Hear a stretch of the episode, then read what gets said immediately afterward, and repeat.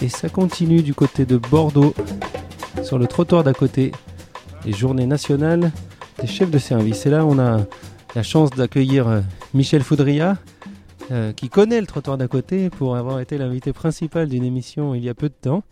Donc, euh, monsieur Foudria, bonjour. Bonjour. Donc, vous êtes au sortir d'un atelier. Comment ça s'est passé? J'étais le conférencier, donc je vais dire que c'était, ça s'est bien passé d'une part.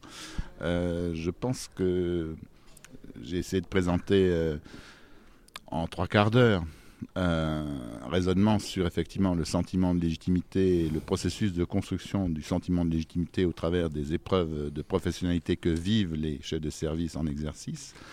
Et donc euh, l'exercice est toujours difficile puisque euh, c'est une théorie assez complexe qui mêle effectivement la théorie de la reconnaissance euh, à la théorie de l'analyse stratégique et systémique. Donc évidemment, il peut y avoir des impasses dans le raisonnement fait. J'ai néanmoins essayé d'être le plus synthétique possible pour présenter l'argumentaire et je crois que ça, ça a fait écho, en tout cas ça fait résonance auprès de la majorité des personnes présentes, dans la mesure où elles avaient l'impression que ce qui se disait c'était ce qu'elle vivait. C'est-à-dire qu'il y avait une sorte de résonance avec euh, le vécu et pas simplement avec euh, des normes prescriptives ou avec tout un discours. Euh, et par contre, les questions qui ont été posées après étaient des questions que j'ai déjà entendues puisque c'est la quatrième fois que je viens à ces journées nationales.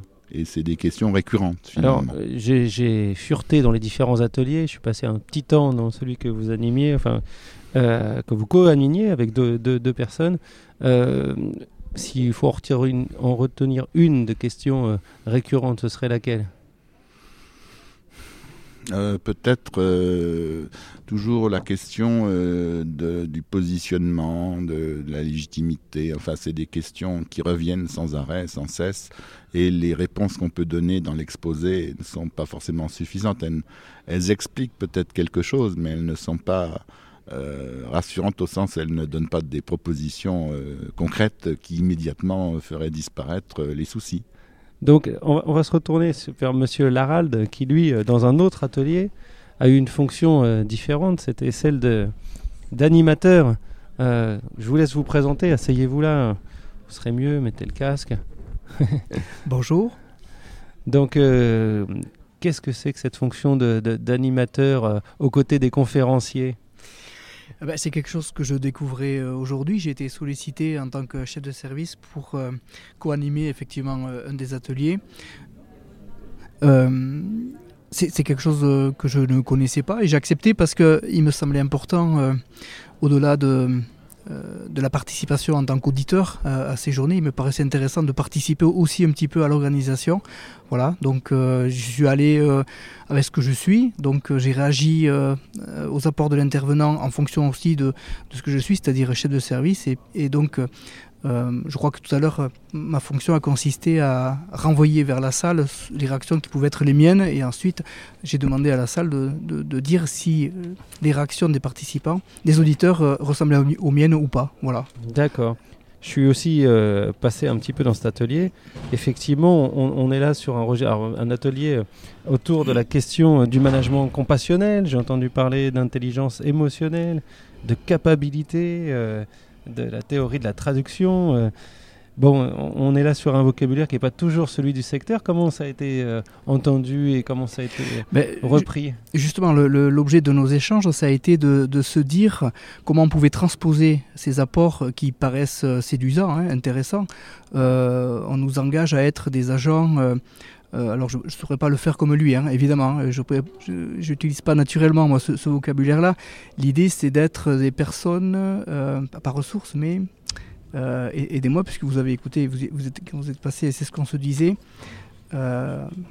Les, identifier un peu dans le groupe là, des personnes les, les plus, les plus capables d'être sur euh, ce qu'il appelle la fonction d'enrôlement qui vont permettre euh, d'amener les autres à s'engager vers un but commun Tout à fait. Euh, alors, ce sont des choses que, évidemment, on connaît et qu'on pratique plus ou moins en fonction, c'est ce qui s'est dit aussi pendant l'échange, hein.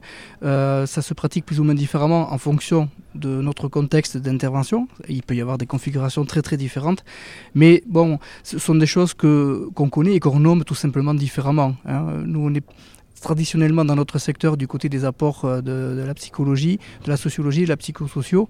Et, donc il a fallu faire cet effort un petit peu de transposition et surtout d'illustration, c'est-à-dire qu'au départ, ces concepts-là ne nous parlaient pas forcément. La, euh, ressource rare. Donc voilà, merci, ressources rares. Voilà. Donc nous avons appris que nous étions, en tout cas nous sommes appelés à être des ressources rares. Voilà. Et non pas, euh, comme je l'ai dit tout à l'heure, des, vieilles éponges qui n'en peuvent plus absorber les difficultés et la souffrance des autres ou, ou hors des, des, des jarres qui fuient. voilà. On, a là aussi euh, Serge Jantser, qui est un des administrateurs de l'Andésie, si je ne m'abuse. Euh, oui, tout à fait. Bonjour. Bonjour, euh, merci de nous rejoindre.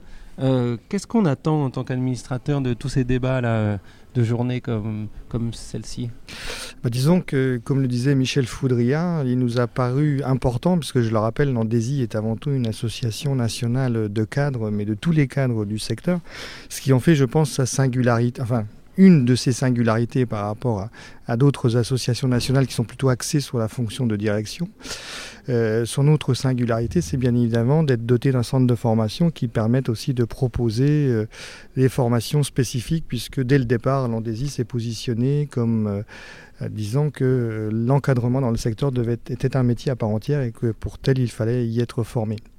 Donc euh, nous avons vraiment souhaité, il y a maintenant quatre années, en lien avec notre partenaire euh, historique de l'UPEC, euh, leur offrir euh, un temps, un temps, je dirais, euh, de, de, rencontre avant tout, un temps d'échange, mais aussi un temps d'interrogation, de, de, mutualisation et de partage d'expérience. Voilà. Donc, je pense qu'on on attend avant tout, on leur propose un temps de respiration, et c'est vrai qu'on est particulièrement maintenant sensible au fait que depuis, je crois, la deuxième année, c'est-à-dire ça fait maintenant trois ans qu'ils acceptent de participer à la préparation, à l'organisation et à l'animation de ces journées.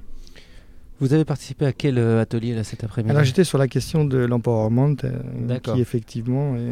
Alors en même temps, c'est on est sur des concepts comme la résilience qui nous parlent bien, mais du côté, je dirais, des personnes accompagnées, puisque euh, il me semble que maintenant on parle plus d'usagers, mais de personnes accompagnées. Ou, voilà. Euh, donc, euh, et là, on nous propose de l'appliquer au niveau de l'encadrement. Donc, effectivement, c'est, je pense que ça a pu nous, nous, interpeller et ça laisse des, voilà, des, des, des, champs de réflexion intéressants en tout cas. Alors, je sors là aussi de l'atelier animé par Monsieur Dubechot et qui était aussi intéressant et pour, le, pour lequel, à un moment, il interpellait un peu les, les, personnes, en retour au questionnement des participants qui disaient qu'est-ce qu'on peut faire, qu'est-ce qu'on peut faire. Il, disait un peu, bon, ce qu'il faut, c'est faire des choses de sa place, quoi, et pas forcément toujours attendre de l'extérieur. Et il pointait euh, le fait qu'il était un peu étonné que bien que le discours du travail social soit a priori revendicatif, finalement, les différentes instances ne ruent pas trop dans les brancards ou pas tant que ça pour euh, contrecarrer éventuellement ou modifier les enjeux autour de l'évaluation, du management, des contraintes budgétaires. Je me disais, est-ce que des journées comme celle-ci peuvent aussi avoir une mission d'interpellation éventuellement ou de résonance du côté euh, des pouvoirs publics ou euh, de la mise en œuvre des politiques générales de solidarité en France? Est-ce que c'est une des missions aussi euh, de l'Andésie que d'interpeller et comment ça se passerait? Alors, on n'a pas comme mission première euh, d'interpeller euh, les, pouvoirs publics, euh, puisque enfin, nous, on est sur un, un, triptyque qui est représenté former, construire. Donc, peut-être dans la partie construction, mais on ne se positionne pas de cette manière-là, on se positionne bien comme cadre du secteur, et on laisse ces interpellations possibles aux grandes fédérations, aux grandes unions ou aux syndicats représentatifs, ce qui n'empêche qu'on ait des partenariats avec eux et qu'on puisse avoir à des moments donnés des paroles communes. Euh, notre approche est plutôt de dire, euh, de toute manière, on s'inscrit dans un, champ réglementaire. Euh, la plupart de nos structures sont financées par des, finances publiques, donc comme l'a dit, la décentralisation qui paye décide, mais c'est plutôt de se dire, amenons, faisant quelque chose de dynamique, c'est-à-dire vous parliez de l'évaluation, par exemple de l'évaluation externe, la volonté de, de, l'Andésie, ça était d'une part euh, de développer sur, euh, sur ce qu'on appelle Andésie consultant, et de nous-mêmes proposer de, de pouvoir être euh, habilités pour faire cette évaluation externe, pour la faire d'une manière dynamique et en impliquant les équipes. Donc je dirais notre, particularité, elle est plutôt là, elle est de se dire que en partant de ce qui s'impose à nous, comment en tant que cadre comme le disait d'ailleurs l'intervenant, euh, quel que soit son niveau dans la chaîne hiérarchique, on va s'approprier ces choses-là, on va les rendre dynamiques et on va y donner du sens, parce que l'évaluation externe, par exemple, si ça a un coût, ça a aussi du sens. Euh, donc voilà, on est plutôt sur cette euh, posture-là et, on le revendique, ce qui peut d'ailleurs faire qu'à des certains moments donnés, on est interpellé par d'autres organismes, au sens large du terme national, qui nous reprocheraient peut-être ce, manque de réaction. D'accord. Monsieur Foudria, vous êtes intervenu là devant euh, une parterre de, de, chefs de service et de directeurs et peut-être sans doute des travailleurs sociaux aussi. Est-ce que, de votre point de vue, euh, il y a des tendances ou des positionnements plus singuliers selon qu'on soit dans le médico-social, la prévention, euh, la, grande précarité, ou finalement il y a des dénominateurs communs Là, dans le, dans le public que vous avez eu, est-ce que les questions euh, paraissait traverser l'ensemble ou euh, se colorer d'une façon particulière selon les secteurs d'intervention? Euh, je ne peux pas répondre directement par rapport à ce que j'ai entendu. Par contre, au travers des quelques questions qui ont été posées et au travers de l'identification qu'on peut faire des personnes qui ont posé ces questions-là, c'est vrai qu'on peut dire qu'il y a certainement des questionnements qui sont différents selon les secteurs, dans la mesure où les contraintes qui pèsent sur euh, ces secteurs ne sont pas forcément les mêmes. Donc les questionnements ne sont pas forcément les mêmes. Donc là, il faudrait explorer plus avant. Par contre, euh, ce qui a été remarquable euh, dans le questionnement, qui a ouvert finalement un questionnement pour notre part, c'est sur la question des formations. C'est-à-dire qu'on s'est aperçu que les personnes qui posaient des questions avec la formation Café Ruiz et les personnes qui posaient des questions avec la formation DEIS ne les posaient pas de la même façon et n'avaient pas la même posture de questionnement. Et ça, c'était euh, remarquable. Enfin, je, pense, je me tourne un peu vers euh, Charles Victoire, qui était l'animatrice, qui confirme. Euh, c'est assez remarquable parce que les personnes qui ont fait la formation DEIS posent des questions beaucoup plus généralistes avec une optique de compréhension euh, et donc, à partir de leur compréhension, sur une base effectivement de, de, perspectives théoriques qu'elles ont apprises, elles arrivent à se poser des questions sur les leviers qu'elles peuvent avoir ou qu'elles peuvent construire elles-mêmes. Et on pas eu, enfin, je n'ai pas eu trop l'impression que les personnes qui posaient les questions à partir d'une formation Café le posaient de la même façon. Alors, Charlotte Victoire, peut-être nous rejoindre. Donc, effectivement, chargée de l'animation lors de cet atelier, mais par ailleurs une euh, des chargées de formation euh, de l'Andésie. Bonjour. Bonjour. notamment sur les interventions euh, en, conseil et en formation à l'extérieur. Quelle hypothèse on peut faire là de ce que vient de nous décrire M. Foudria avec ces deux, types de questions selon d'où on se place et d'où on vient en formation? Alors, bien humblement, je vais, moi, l'hypothèse que je fais, et ça rejoint la formation qu'on a fait ensemble, enfin qu'on a fait, euh, qu'on a partagé, mais pas au moment. Euh, c'est Fabienne Annie qui avait euh, évoqué ça, la question des compétences et de la qualification. Et là, ce qui m'a vraiment surprise, c'est que je me disais, bah, on est sur de la qualification avec le Café Ruiz ou avec le DIS.